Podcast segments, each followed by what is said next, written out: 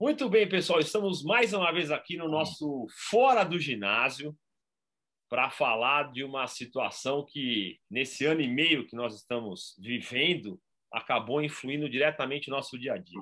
Eu estou aqui com mais uma vez o nosso grande Paulo Godoy para falar do nosso D com PAG e a nossa Carolina Aragão. É isso, Paulão?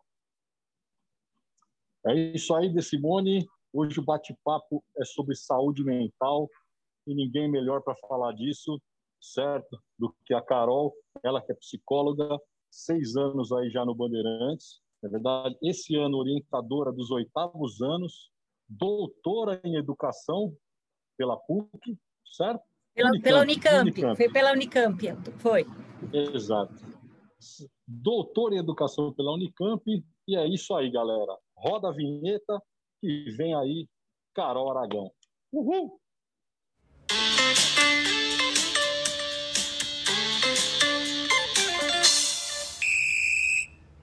Muito bem, pessoal. Então, como nós falamos para vocês, nós vamos falar agora com a nossa Carolina Aragão, nossa Carol, para quem está no dia a dia aqui, conhece muito bem. Ela já está há seis anos no colégio e diariamente ela ajuda os nossos alunos aqui com uma situação que acabou, não vou falar agravando, vai, mas se fortalecendo, não sei como é que a gente pode dizer, ela vai falar com muito mais propriedade. Acho que agravando mesmo. Agravando, né, Carol? Que é a saúde mental, que é como lidar com essa situação é, da privacidade que nos foi imposta de uma forma totalmente. É, enfim, se a gente ter como argumentar com isso. Então é isso aí, Carol. Muito legal você estar com a gente aqui. E vamos falar a partir de agora. Então, eu quero saber de você como você está, se está indo tudo bem, como é que está a sua saúde mental, certo, Carol? E a partir de agora vamos falar Sim. com os nossos alunos. Um prazer estar aqui, então obrigada pelo convite, da gente poder conversar um pouquinho. É, eu acho que para a gente começar a falar de saúde mental é importante a gente falar como a gente está mesmo, né? Porque é, não tem como sair isento de tudo que a gente está passando, né? Por mais que a gente tente, né, algumas pessoas tentam se blindar, ah, não vou assistir noticiário, eu vou dar um tempo de notícias, não quero ficar olhando é, muito que está números e dados e tal. Não tem como, né? As pessoas você conversa com qualquer pessoa, com qualquer assunto outro, é, o tema do, né, do nosso da nossa pandemia aí está em jogo e você acaba sabendo de pessoas que estão próximas, pessoas que convivem com você e que adoeceram ou perderam pessoas. Então, é, é difícil a gente ficar isento e blindado disso tudo. Então, a primeira coisa que a gente tem que pensar, assim, falando de saúde mental, é, é uma luta diária, né? Então, como eu estou nesse momento, é um hoje eu posso dizer, ah, hoje está sendo um dia mais tranquilo e tal, mas nem todos os dias são assim, né? Tem dias que você é, e aí, independente da sua idade ou da sua profissão, tem dias que você fica mais abatido, tem dias que, que as notícias te tocam de uma forma mais dura, é, então, eu acredito que quando a gente fala em saúde mental atualmente, nós estamos falando de algo que é uma luta diária mesmo, né? Lógico, algumas pessoas sentem mais e são mais, é, estão mais vulneráveis é, do que outras, mas eu acredito que todo mundo esteja passando por uma situação de, de quem nunca pensou sobre o assunto está tendo que pensar, né? Então, acho que começa Carol, por aí. Tá. Não, muito bacana isso que você falou. E assim, é, para quem não conhece aí, está nos ouvindo, né, o Colégio Bandeirantes ele começa no sexto ano do fundamental e vai até o terceiro ano do ensino médio. Né, então a gente tem aluno aqui de 10 até 18 anos. Né, e assim, eu sou leigo, acredito que isso deva impactar nossos adolescentes de maneiras diferentes, então em fases diferentes, né? Você tem um panorama geral disso? Você pode falar, decorrer um pouco disso para a gente? Sim, sim. Acho que é importante a gente pensar assim. Primeiro, entender o que, que é saúde mental, né? Eu acho que ter esse conceito claro, né? A saúde mental é, é o bem-estar, né? Então, eu estar bem comigo, com as pessoas que estão à minha volta, então eu consigo me expressar, eu consigo dizer o que eu estou sentindo, é, eu consigo respeitar os meus sentimentos e tenho, na verdade, uma qualidade de vida que seria. É, eu consigo produzir, eu consigo é, ter uma, uma rotina produtiva de trabalho, de, de autocuidado, de cuidado com o outro, né, com quem é dependente de mim. Então, quando a gente fala de saúde mental, eu estou falando isso, desse bem-estar, que tem a ver comigo e com quem está próximo de mim, nas minhas, minhas atividades, né, do dia a dia. É, os nossos adolescentes, primeiro assim, a nossa escola é uma escola, né, o nosso colégio é um colégio que é, a saúde mental faz parte de um projeto institucional, né? Então a gente isso é valor, isso é cuidado, isso é pensado. Quando a gente pensa na convivência dos alunos, quando a gente pensa na convivência entre os profissionais da escola, não tem como a gente falar, negar que nós estamos falando de saúde mental também. Né? Então, pessoas que estão mais saudáveis são pessoas que têm uma convivência mais positiva. Né? É, os alunos, a gente, tá, a gente começa a pensar nessa coisa da saúde mental, é, desde o sexto ano, é lógico que a gente tem aqui uma disciplina específica que trata mais aprofundadamente sobre isso, que é a disciplina de CPG, que é convívio em processos de grupo. Essa disciplina tem do sexto ano até o terceiro colegial, então é algo que a escola investe, né, com profissionais qualificados é, para é, né, fazer discussões e conversar sobre isso com os alunos. Então, a saúde mental é pauta de sala de aula, de conteúdo específico, é, mas também ela é, um, ela é cuidada é, em todas as relações. Então, a gente tem aqui no colégio, por exemplo, um departamento que cuida dessas da, da, saúde mental das pessoas, né? Então, assim, a orientação educacional aqui no colégio, desde o sexto ano até o terceiro colegial, é um departamento em que os alunos podem nos procurar quando tiverem necessidade, ou eles podem ser procurados, né? Ou a família pode nos procurar, e dentre as várias questões que a gente cuida, é, nós também cuidamos, né? E assim, temos aí, damos uma assistência à saúde mental das pessoas que estão aqui no colégio. Quando a gente vai ver os nossos alunos, né, desde o sexto ano, né, e depois os mais velhos, eu acho que sim, eles são atingidos de formas diferentes.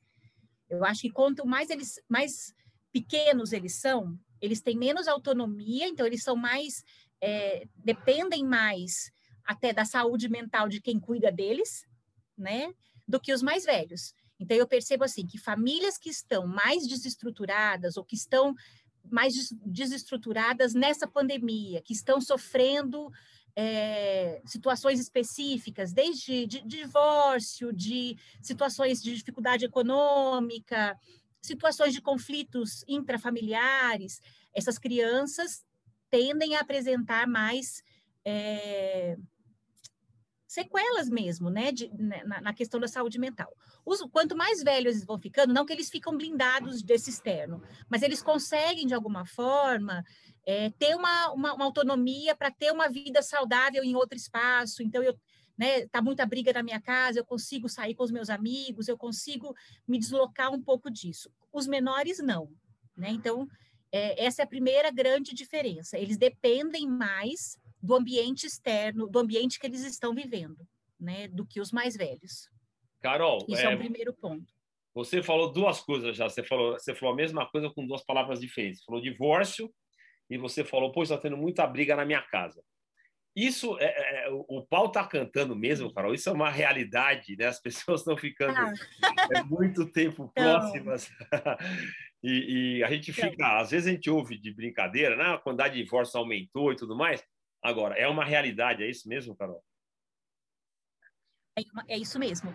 Né? Eu tenho sido procurada por famílias é, que chegam até mim com uma demanda do tipo: ah, meu filho não foi muito bem nas notas, ele está com um desempenho ruim.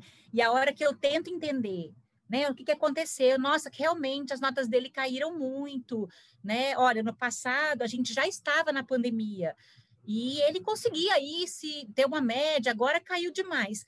E quando você começa a investigar e você dá abertura, as famílias acabam trazendo. Olha, realmente a gente está passando por uma situação de, de, de, de, divórcio, de separação, o pai saiu de casa, né? É, brigas por guarda. Eu tenho, assim, aumentou muito. Assim, eu nunca tratei tanto questões que eu tenho que falar com a mãe, aí não posso falar com o pai, eu tenho que ligar para o pai em outra hora, daí eu então brigas, inclusive assim, de com relação ao cuidado dessas crianças, né? Quem que cuida? Quem, quem é o responsável agora por eles? É, as pessoas brigando Nossa. por isso. Então, é lógico que a gente não pode, não tem como a gente imaginar que uma criança que esteja vivenciando é, disputas e, e, conflitos dessa ordem não apresente é, dificuldades em outras esferas, inclusive acadêmica. Né? Então, então é, é, nunca acontece a, muito. Então, nunca a estrutura familiar é, foi tão importante como no momento que nós estamos vivendo. É isso que a gente pode dizer? Sim, principalmente para os mais novos. Sim, sim. Primeiro porque eles estão muito mais é, é, envolvidos nas dinâmicas familiares, né? Então, crianças que antes ficavam em casa muito, né, à noite, né, ou pouco tempo com pai e mãe junto, e irmãos juntos, estão ficando muito mais é, na presença dessas pessoas. Então, todas as, as, relações familiares tiveram que ser reconstruídas, mesmo em famílias em que não há, não está nenhum divórcio, nem iminente, nem vai mas assim, é, os conflitos entre as pessoas na família aumentaram, porque tem mais convivência, né? Se tem mais convivência, as diferenças aparecem. Se as diferenças aparecem, nem sempre as pessoas estão acostumadas ou né, conseguem ser tolerantes, ser pacientes ou entender o momento do outro, lugar do outro. Né? Isso é tudo inédito. São relações e são intimidades que nunca aconteceram né? e estão acontecendo pela primeira vez quando está todo mundo dentro de casa preso, né? E é, e é bacana saber, né, Dê? Você está mutado, mas tudo bem. É bacana, é bacana saber assim que o colégio, sabendo disso, está dando um suporte bacana, né? Acho na medida do possível em tudo que a gente consegue fazer, está dando um suporte, né? E, e... É, eu acho que isso é um diferencial, você... né, Paulo? Sem dúvida, sem dúvida nenhuma. E o que você, assim, qual a dica que você dá para esse menino, né? Essa garota que chega aí para você, você sabe de todo esse histórico que aconteceu, né? Porque a família não está bem, enfim, o ambiente externo dela tá, tá super abalado, assim, não tá normal, né? É, é, não tá o antigo normal tá na escola, mas que a escola está dando suporte, em casa também tá uma bagunça total, né? O que que você, que você fala para essa criança assim? Qual o, o, caminho que você dá a trilha para ela? né? É, uhum. É, eu acho que a primeira coisa, Paulo, é a dificuldade que a gente né, tem enfrentado como escola de ter acesso aos alunos do jeito que a gente tinha antes. Então, pensa que esses meninos é, agora estão vindo três dias para a escola presencial e nem são todos, né? Mas eles estão aqui numa relação até com o professor muito mais distante. Eles não podem andar pelo colégio, então os inspetores não trazem informações sobre essas crianças para a gente. É, se eles não vêm nos procurar, ou se é, a família não entra em contato, né, ou se alguma coisa muito explícita, né, que o professor, mesmo com esse pouco contato na sala de aula, já percebeu alguma coisa, eu, eu, sinto muito isso, que a gente antes tinha muito mais acesso a esses alunos. Então, eu entrava em sala de aula, eu fazia observação de sala de aula, eu estava no intervalo com esses meninos, eu ficava no corredor, eu via as interações, eu via quem estava chorando, quem estava brigando, quem estava namorando, quem estava. Né? É, e agora, o, o nosso acesso a eles está muito mais difícil. Então, quando chega até a gente, geralmente são situações em que estão assim.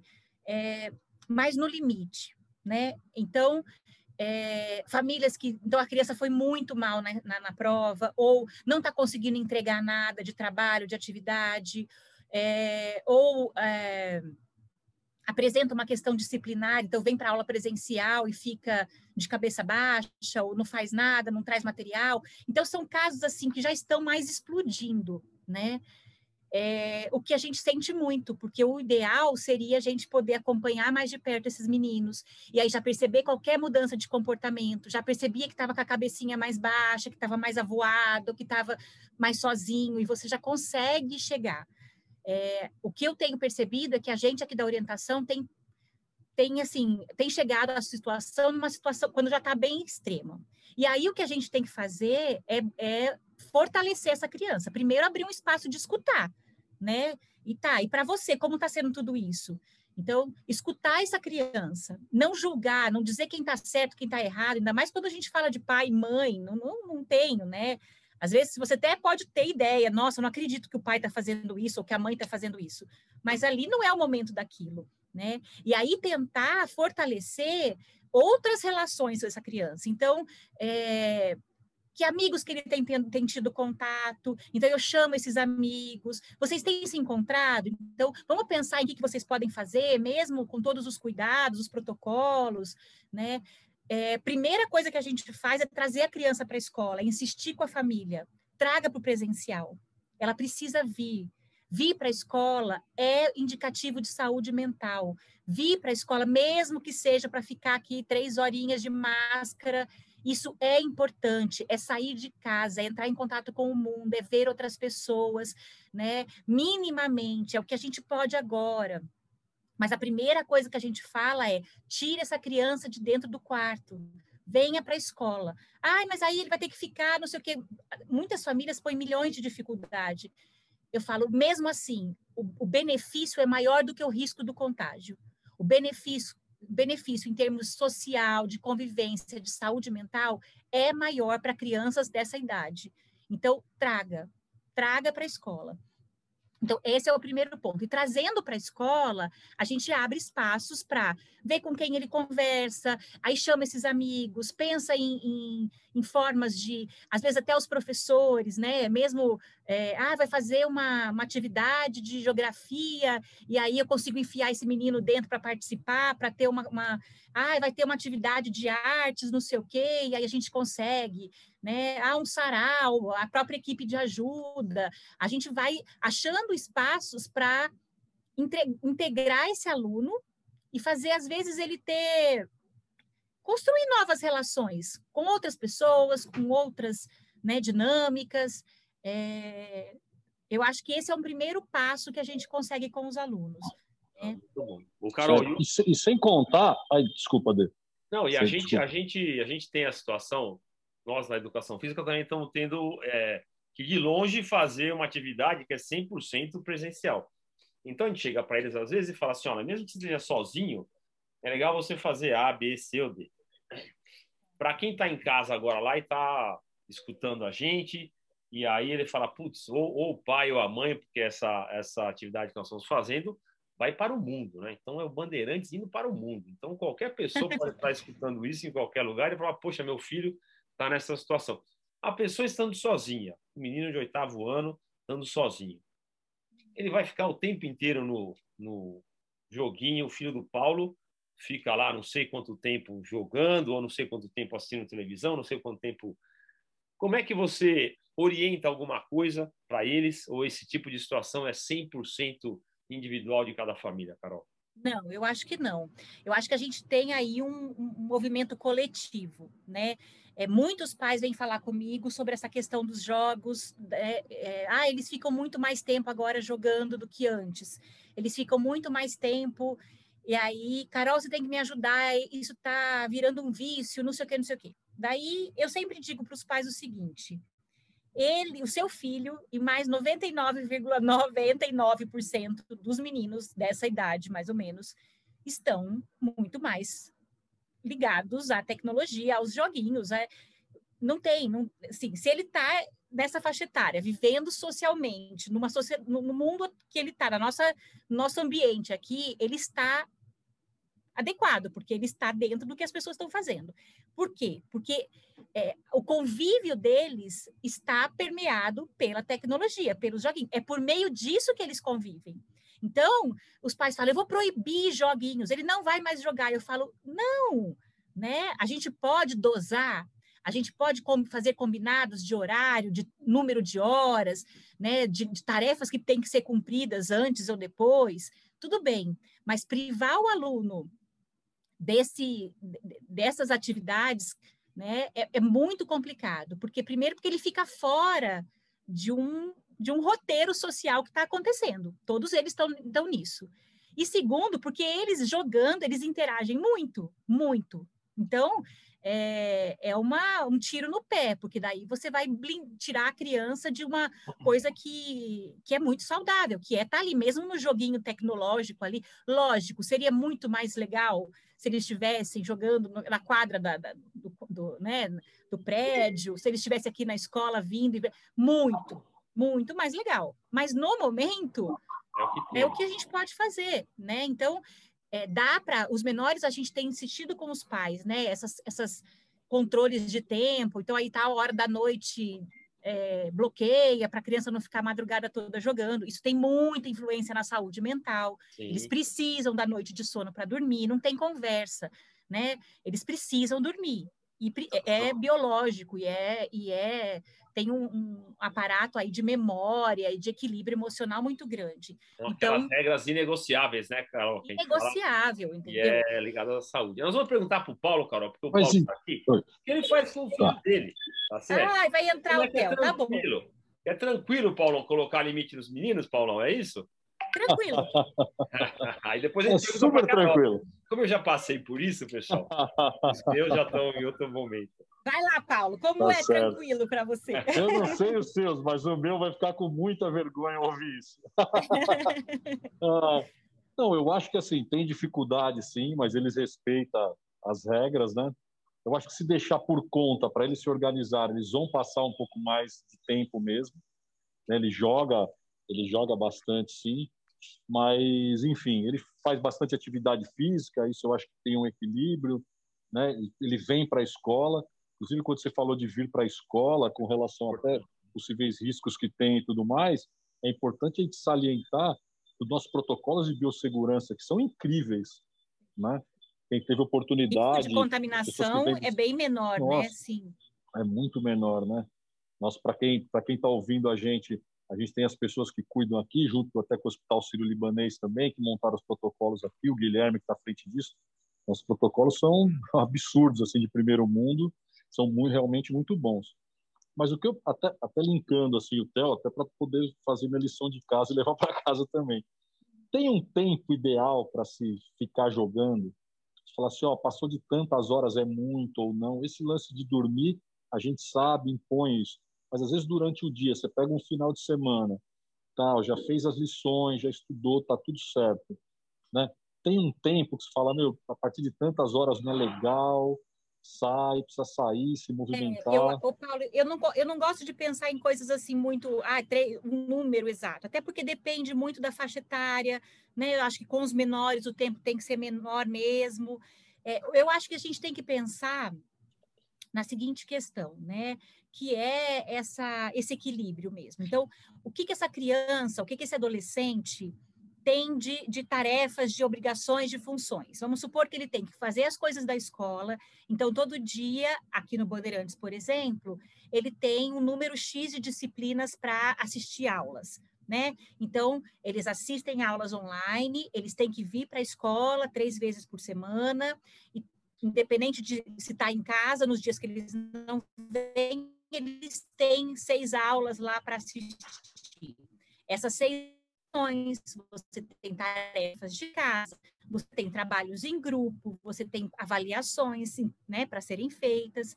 Então, isso é, né, a gente pode colocar, é a primeira, talvez, é, demanda, obrigação que essa criança tenha. Então, ele está conseguindo cumprir isso? Ele está fazendo? Né? Falta tempo para essas entregas? Ele consegue fazer isso com, com qualidade ou faz tudo correndo? Então, é, com qualidade está tá, tá saindo, né? Você vê que ele, se, ele investe nisso, que ele faz é, as atividades, que ele entrega em prazos, que ele não está né, com notas baixas. Então, esse é o primeiro avaliador. Não, Carol, ele está super atrasado, é, todo dia chega notificação de que ele não fez alguma coisa. Então, esse é um indicativo de que talvez esse tempo esteja desregulado, né? Estou pensando numa das variáveis. Normalmente é, normalmente é. é. Ele tem tarefas na casa, por exemplo, ah, ele tem a tarefa de lavar a louça, ou passear com o cachorro, ou tirar o lixo, ou sei lá.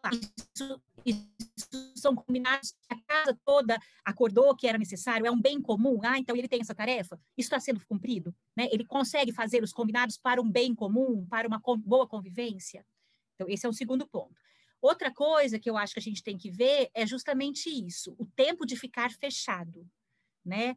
é, essa criança consegue ter o, o autocontrole, ou quando eu ofereço para ela uma brincadeira, uma atividade ao, ao, ar livre, ou alguma coisa que ele tenha que sair do quarto ou desligar, ele, ele consegue fazer esse movimento de não, agora acabou, ou não, ele não consegue, ele fica ali, nada mais interessa. Então, se nada mais interessa, ou se nada surge como, ah, que legal, vamos fazer tal coisa agora, opa, tem algo errado aí, né?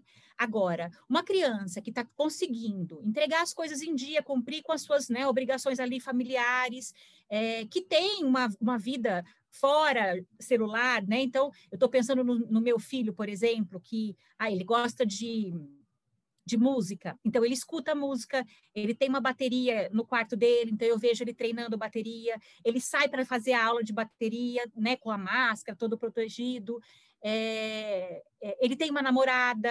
Então, ele, na verdade, eu vejo que assim tem, tem uma variedade de atividades que fazem ele ficar. Ah, ele gosta de assistir tal série, então às vezes ele para de jogar para assistir. Então, quando, quanto mais essas variedades existirem, mais saudável está o sujeito, né? Se ele fica preso, se a única fonte de prazer é o joguinho, é o celular, opa, tem algo errado.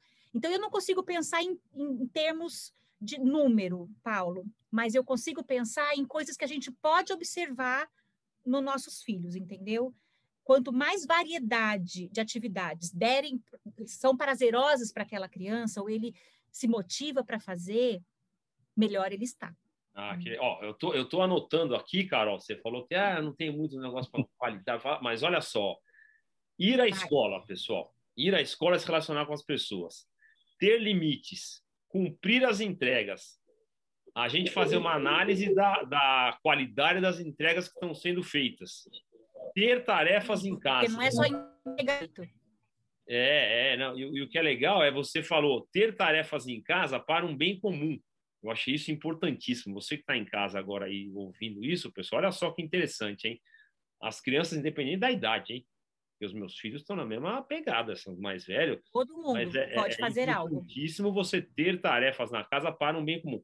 E ainda mais um momento em que nós estamos mais tempo todos juntos, né? E ter uma variedade de atividades. Olha quantas coisas nós já falamos aqui, pessoal, para você que está em casa aí escutando. É claro que isso tudo está mais exacerbado nesse momento que nós vivemos, Carol. Mas eu falo sem medo de errar que isso é fundamental na nossa vida. Mesmo é, gente... E eu espero muito que isso seja levado adiante, né? Eu fico é. pensando, é. É, muitas mães que eu atendo, muitos pais, é, a gente fala muito que as crianças estão sofrendo, e acho sim que estão, principalmente adolescentes, né? Em que, que é o período da vida em que o mundo social ele ganha um peso maior do que qualquer outra etapa da vida, né? Então, acredito sim, os nossos adolescentes estão muito e a gente não sabe qual vai ser a consequência disso a longo prazo, né? O que é passar aí dois anos presos, né? Limitados e sem. Vamos pensar nos adolescentes que estão cumprindo a quarentena, né? Porque é. a gente também sabe que muitos não estão. É, mas quando você fala do bem comum, né? Eu acho que nunca ficou tão importante para a saúde mental a coisa do nos cuidarmos, no plural, tá? Na primeira pessoa do plural, né? No nós. É, em casa, nas relações de trabalho, eu acho que, que isso é o principal, se a gente fosse pensar assim, é, o, o que nos agasalha, o que nos protege é, o máximo possível de adoecer, né, pensando em saúde, psiquicamente, emocionalmente, é, são as relações de cuidado entre as pessoas. Então, quanto mais a gente puder pensar em nos cuidar, né, o que, que a gente pode fazer pelo bem comum. Então, assim, não dá. Sempre a minha mãe cuidou de tudo aqui na minha casa. Sim, mas a sua mãe nunca teve que ficar 24 horas, 48 horas, com todos os filhos e todo mundo dentro de casa e trabalhando. Então, assim, não dá para ela fazer tudo sozinha. Não dá. Né? Ah, sempre a gente teve uma pessoa que ajudava aqui em casa. Então, essa pessoa não necessariamente está podendo vir todos os dias, ou essa pessoa, né, adoeceu. Então, assim, não dá para a gente pensar em relações, é, seja, sejam elas quais forem, se a gente não tiver esse esse norte, nunca as pessoas precisaram tanto umas das outras dessa coisa do cuidado mesmo, de eu, me, de eu pensar, é, tá ruim para mim, mas tá ruim para o outro também, tá todo mundo na mesma, não tem ninguém melhor do que ninguém. Então, é, eu acho que isso, é, de Simone, tem feito a diferença, sabe? É, em crianças que estão mais saudáveis, em famílias que estão mais saudáveis, em profissionais que estão mais saudáveis. Então, mesmo em relações assim de, de chefia e funcionário, é, difícil estão as pessoas que estão assim, faça e execute, eu não quero saber.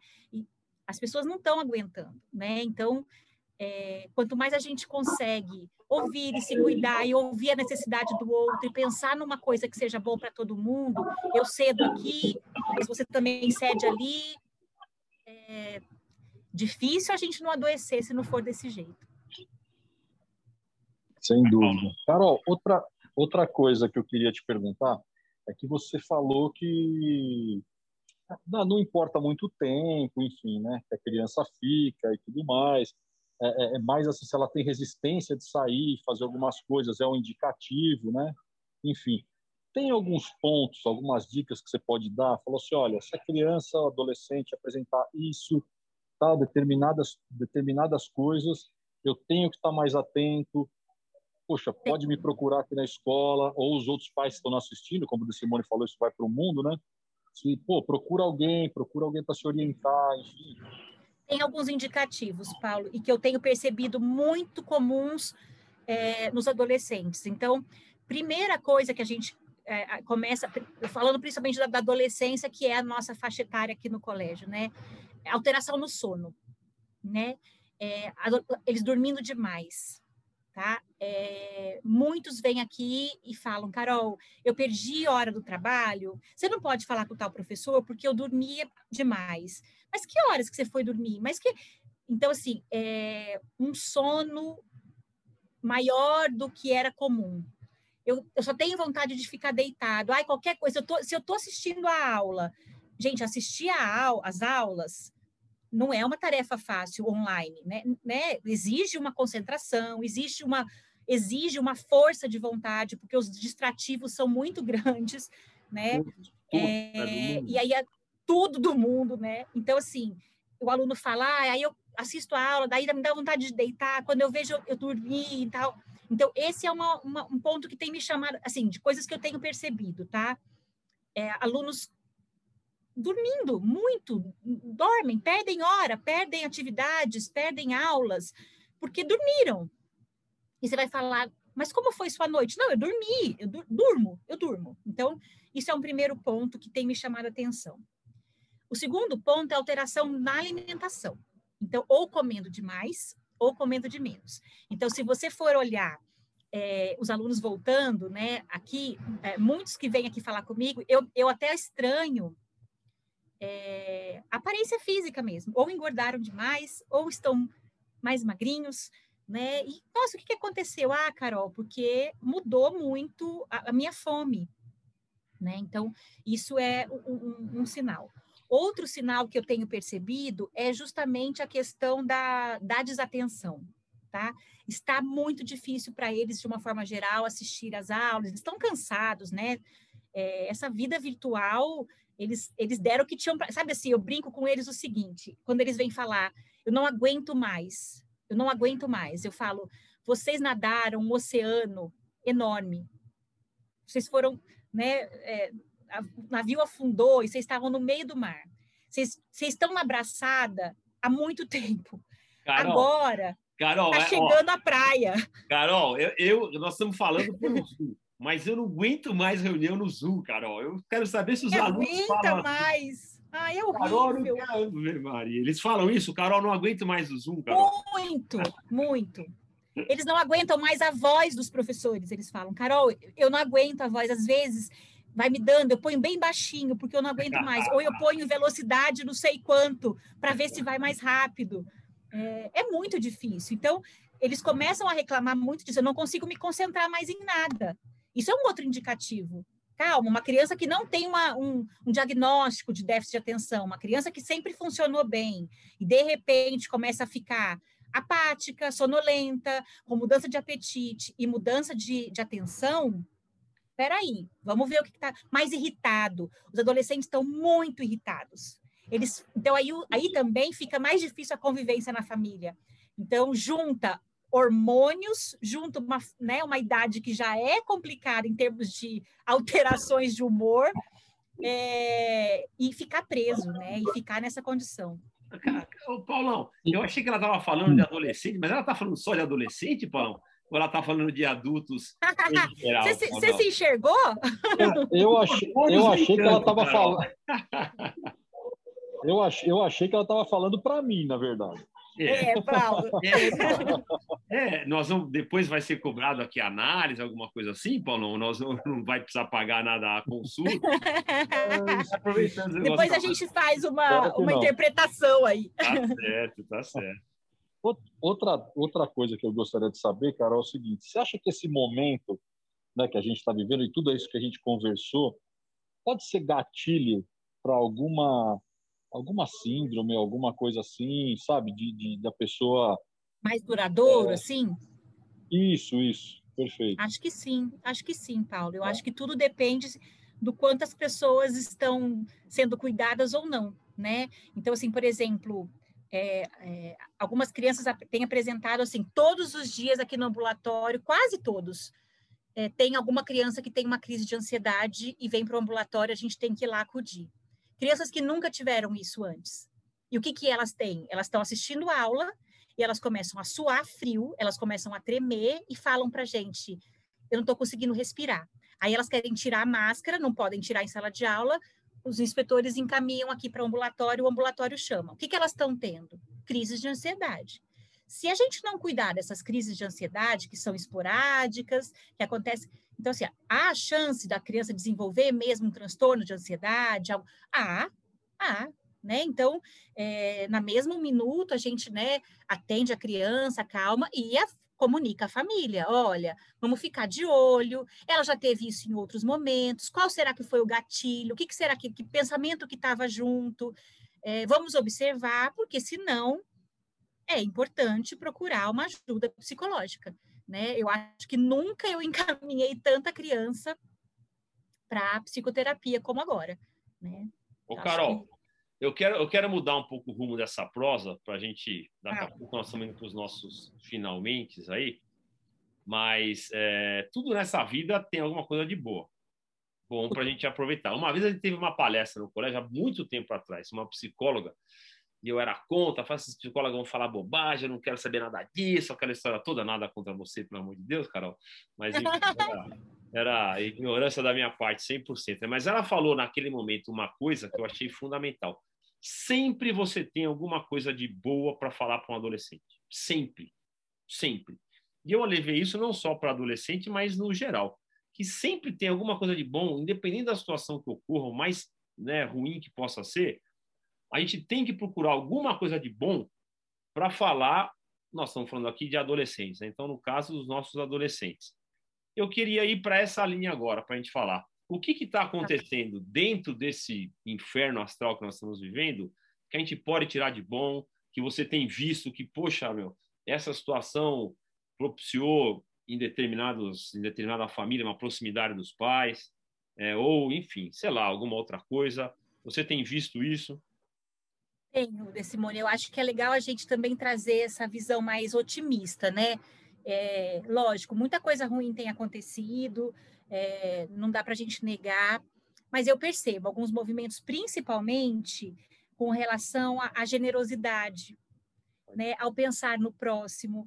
Então, assim, é próprio da adolescência ser mais autocentrado, né? Então, os meus problemas, as minhas angústias, então, isso, isso é normal. Então, a gente, a gente fala assim, nossa, é, é, o próprio, só olha o próprio umbigo, mas é, é característico da faixa etária.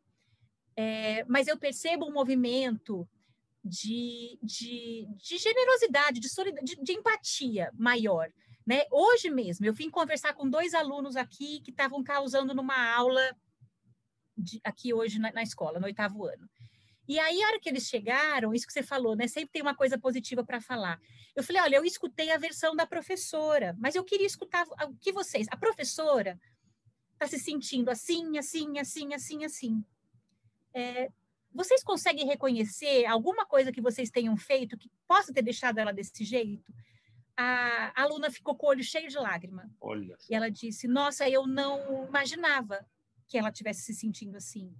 Aí eu falei: Por que, você acha que, que ela que ela está se sentindo desse? Ela falou: Não, porque eu não eu não faço nenhuma tarefa, eu não faço nada, eu fico rindo, eu fico não sei o quê, eu fico fazendo outra coisa na aula dela. Aí, é... e ela se comoveu. Então, assim, Tá bom, pode ser um caso, eu tô dando um exemplo, mas claro, claro. a hora que você foi conversando com eles, e eu fui trazendo a perspectiva da professora, né? O quanto é difícil uma professora, assim, até sexta-feira não tinha ninguém vacinado. Os professores estavam vindo aqui dar aula, correndo risco, né? Essa pessoa tem uma família, ela tá, vai para casa, ela entra numa sala de aula com um monte de gente. Por mais que a gente controle, né, tem um protocolo, há um risco, a gente sabe que há. É, a professora não é professora daquela série, então ela está tendo que estudar aquele conteúdo para poder dar uma boa aula, não é aluno dela, não é aluno que ela conhecia.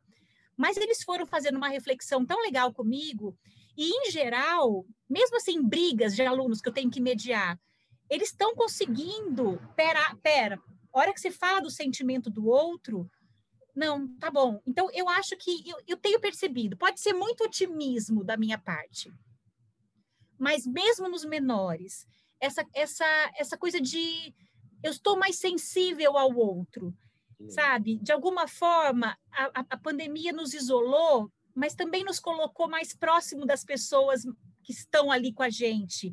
E a gente, às vezes, pode conhecer, ter uma intimidade ou reconhecer sentimentos dos outros que, às vezes, eu nunca pensei se meu pai sentia isso, o que, que meu pai pensava, nunca vi meu pai com medo, e agora eu vejo meu pai ali, né, tal. Então, eu, eu, eu tenho comentado isso, e aqui na orientação a gente tem conversado um pouco que, que é o um movimento que tem chamado atenção, sabe? De. De, de empatia, de yeah. se é sensibilizar mais com a dor do outro. Ah, legal. E, e, e, eu, tá, e você, Carol? Quanto você cresceu nessa empatia, Carol? Você que já estudou, você que é, é doutora... Olha, Simone, eu vou, eu vou dizer, viu? a gente pode ser doutora no que for, quando a gente está falando de humano, né, a gente é só humano. É, eu já tive momentos de bastante agonia, assim, de, de me, me desesperar, né? É, quando você vê os números crescendo, quando você vê as políticas públicas, quando você vê então eu ficava, eu cheguei a ficar bastante indignada e, e, fiquei mal com isso, né? Então eu mesma tive que durante a pandemia agora procurar ajuda para mim, uma, uma, ajuda, né? Voltei para terapia, não, eu quero ter um espaço em que eu possa falar dessas minhas angústias, do que eu estou sentindo com tudo isso. Então acho que foi um momento, é, o principal que eu tenho descoberto e que eu tenho vivido, eu moro eu e meus dois filhos, né? Sozinhos, nós três é, que a gente nunca tinha tido esse tempo em, juntos tão intensos, nem quando eles eram bebês, né? Eles são gêmeos, então era tudo muito intenso, mas é, esse compartilhar de tudo por muito tempo. Então eu percebo que o que melhor, o que eu, o que eu acabei descobrindo em mim, eu sou muito mais forte do que eu imaginava que eu era. Eu sou muito mais resiliente do que eu imaginava que eu era eu sou. É, é, muito difícil ser mãe de adolescente. Eu achei que eu ia tirar de letra, porque convivo com adolescente, porque estudei isso, porque trabalho com adolescente a vida toda. Não é fácil lidar, ser mãe de adolescente não é fácil. É, aprendi isso na marra, tô penando ali, cada dia me redescobrindo, me reinventando para poder ser uma, uma mãe suficiente, suficientemente boa, né? É, e, e, e, me entristeço com algumas coisas, algumas coisas dão certo, outras eu erro e ter que. Mas, assim, essa coisa de. É, não está dando certo. Vamos mudar a rota? Isso eu tinha muita dificuldade. e agora eu acho que essa pandemia tem forçado a gente a, olha, plano B, tá dando tudo errado, e agora? É, plano é, B. Eu acho que o plano B tem salvado a minha vida. Então, acho que isso que tem me, me ensinado. Olha, olha que bacana, assim, foi, não, foi uma surpresa para mim, né? Porque a gente, assim, a gente sabe o poder que essas minas de orientação têm, né? E vocês, quando a gente estava no presencial, eu até brincava, né? Quando vocês vêm, vocês vêm todo elegante, andando pelo corredor, vocês iam juntos, parecia, sabe, aquele thriller do filme As Panteras Detonando, sabe? Panteras. Vem todas tal, você fala, uau, meu, elas chegam para detonar. Não tem para ninguém, né? Não tem para ninguém. Não tem para ninguém. Então, você falando isso foi, foi interessante para mim. Legal saber. Você está vivendo a mesma faixa etária que eu, né, Paulo? Com o seu aí, seu filho é, também. E eu acho que ninguém fica isento. É uma, é, uma, é. é uma idade que nos surpreende, né? Como pai e mãe. Por mais que você tenha... Nossa, eram crianças dóceis, sempre foi tudo bem. E, de repente, você tem que lidar com coisas que você não... Nossa, não estava nos planos, né? É. Eu, tenho, eu tenho sentido isso e compartilho isso com os pais que eu atendo. Sou bastante é, me coloco no lugar, até porque também estou vivendo. Não e não é fácil, né? E essa convivência intensa com o adolescente em casa é, tem sido difícil para os pais em geral, né? Não tem sido tranquilo, só um mar de flores, não. Carol, mas conviver, Carol, com qualquer família que seja, independente da idade, é, a gente está vendo que realmente é difícil. É, como é gozado, né? Nós somos privados da convivência social a gente teve mais tempo para conviver com a família e nós estamos vendo que conviver é a palavra da vez e é a coisa mais difícil que nós é temos. É a mais difícil. É a mais... Porque tudo o resto você dá um jeito, né? né desse Não, A gente vai, segura daqui, aperta dali, vai e tal. Mas, é, e ainda mais assim, conviver com pessoas que a gente ama muito, né? E aí não tem, você é psicóloga, você é professor, você é educador, você é, é pai, você é mãe, né? É um amor ali que você pode ser o que for, né? Eu As brinco, coisas se misturam. Eu brinco às vezes falando assim: viver é fácil, conviver que é conviver o difícil. é o difícil, é o difícil. E eu acho que é o que a pandemia tem mais nos, nos trazido de, de, de, reflexão, né? É, temos que nos cuidar, esse bem comum, de a gente formar essa rede de cuidado, pensarmos mais no coletivo, em qualquer relação que a gente tenha, e, e isso, saber re, redirecionar o, o, rumo da, da coisa, né? É, não está dando certo aqui, vamos para um outro lado, né? A humildade de dizer, errei, não estou conseguindo, vamos voltar, me fala, né? Escutar mais o outro, o que, que o outro está precisando. Eu acho que, que isso serve para qualquer relação, mas em especial quando a gente fala de adolescente, isso é importante, né? Então tá bom, então o que, que você quer que eu faça? Né? Para você se sentir melhor, né? O que, que, pode ser feito? A gente vai ter que ceder aí. Isso tem, tem sido uma coisa interessante para pensar. Carol, putz, nós estamos falando aqui já há 50 minutos. Você falou, nossa, mas. é, minha amiga. Nós 20 estamos... minutos daria, né? É, nós estamos indo para os nossos aqui, Eu falo, viu? Vocês dão trela para minhas conversas, eu sou a pessoa que fala. Então... É assim que é bom, é assim que é bom. Carol, nesse final que a gente faz sempre com o Paulo, eu e o tá Paulão, a gente sempre pega o nosso convidado, no caso aqui a nossa convidada, a gente faz algumas perguntas para você responder com uma palavra, se for possível. Eu tá faço uma pergunta, você manda uma palavra, se for possível. É claro que se não for, nós vamos ser condescendentes. Então, quando estou falando, você vai pensando já é o que pode ser, o que não pode. O Paulão vai pensando nas perguntas dele, e aí nós vamos indo nessa toada daí. Tá certo? Paulão, você quer começar ou eu começo, Paulo Ness? Eu, eu, posso começar. Então posso vai. Começar. Então vai, manda. É, teve, teve algo diferente que você fez para para ficar melhor o seu tempo durante a pandemia? Um hobby novo, um esporte que você começou a praticar? Tem algo que você tenha feito de diferente? Não, não. Eu, eu continuei com as mesmas com a mesma rotina e fui alterando as coisas na minha rotina. Eu acho que eu investi na minha rotina. Acho que sim. Vamos, vamos já criar um, um fight aqui com ela, Paulão. Atividade física, Carol, você tem feito? Pouca. É uma boa resposta. Infelizmente. Mas... Infelizmente. Eu preciso falar. Infelizmente. É, mais um pouco. Vai, Paulo. Sua saúde mental, como tá? Manutenção, em cuidado. Carol, eu gosto muito de música, eu gosto muito de música, acho que música é muito legal para a gente é, enfrentar algumas situações difíceis. Uma música é legal e importante para você, Carol? É, eu gosto, eu estou bem sentimental nos últimos dias, mas eu, eu escutei ontem aquela não é sobre ter todas as pessoas, uh, sabe aquela, acho que é trem bala que chama. Tem trem bala. Ela, essa música, ela é assim, ai, nossa, bem, todo mundo fala, mas, mas não sei, ontem eu escutei que e legal, me tocou né? de um jeito, então eu acho que hoje seria essa música. Legal, legal, muito bom. Vai, Paulão. Boa. Então, já emenda aqui para você, seu sonho como orientadora aqui do Band. Sonho como orientadora, Ai, que as aulas voltem, que a gente volte com os alunos para cá, é o que eu mais quero. Ah. É o que eu mais quero, voltar à rotina que a gente tinha, com os projetos, com aquelas atividades que a gente montava. Sinto falta. É isso mesmo. Leitura, Carol, leitura é outra situação também que é importantíssima para os alunos. É um livro. Eu tenho lido é, Helena Ferrante, uma, uma escritora italiana, e estou agora envolvida com toda a obra dela. Então, eu acho que seria essa, essa autora. Ela escreveu um livro bem legal, famoso, chama Amiga Genial. E aí é uma tetralogia. É, eu tô, tô, tô, no mundo dela. Vai, Paulones. Ativi atividade preferida para fazer com seus filhos? Ai, assistir, assistir filme, série. Eles estão numa fase muito gostosa de compartilhar. Agora a gente pode assistir filmes que não sejam a partir, é, menos, menores de 10 anos, né? Então, acho que, nossa, muito bom não ter que assistir só desenho animado, só filminho de sessão da tarde.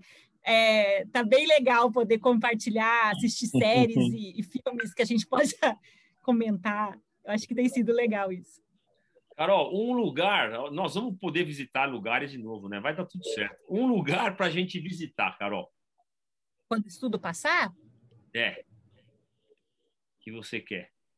Um lugar para eu uh! visitar. Uh. Olha, eu queria muito, e eu já tinha. É, era um sonho meu, assim, né? Porque eu tenho um filho que é viciado, enlouquecido por, por Paris. Ele tem uma, desde muito pequeno, ele tem a, o quarto dele é todo de, de Torre Eiffel, ele tem to, as torres de todos os tamanhos, ele conhece a história da França, a história de Paris, de todos os monumentos. E eu tinha sonhado, né, que quando eles fizessem 15 anos, os dois, eu os levaria para conhecer Paris. E eles fazem agora 15 anos e, infelizmente, não, é, não vai dar pela pandemia, pelo valor do dólar, não infelizmente. Sonhar, não, dá para pensar nisso. Pô, não dá para ele sonhar com um negócio com um dólar mais barato um pouquinho. Eu acho que ele podia ter sonhado uma coisa mais pertinho, mais fácil. Mas eu gostaria de um dia ainda estar junto com o Vinícius lá e com a Manuela. Sim. Pô, se ele sonhasse em Pracuti, a gente dava um jeito até fazer Ah, isso é muito mais fácil, viu? Já tinha casa para ir, cara. Mas Torre Eiffel ficou difícil.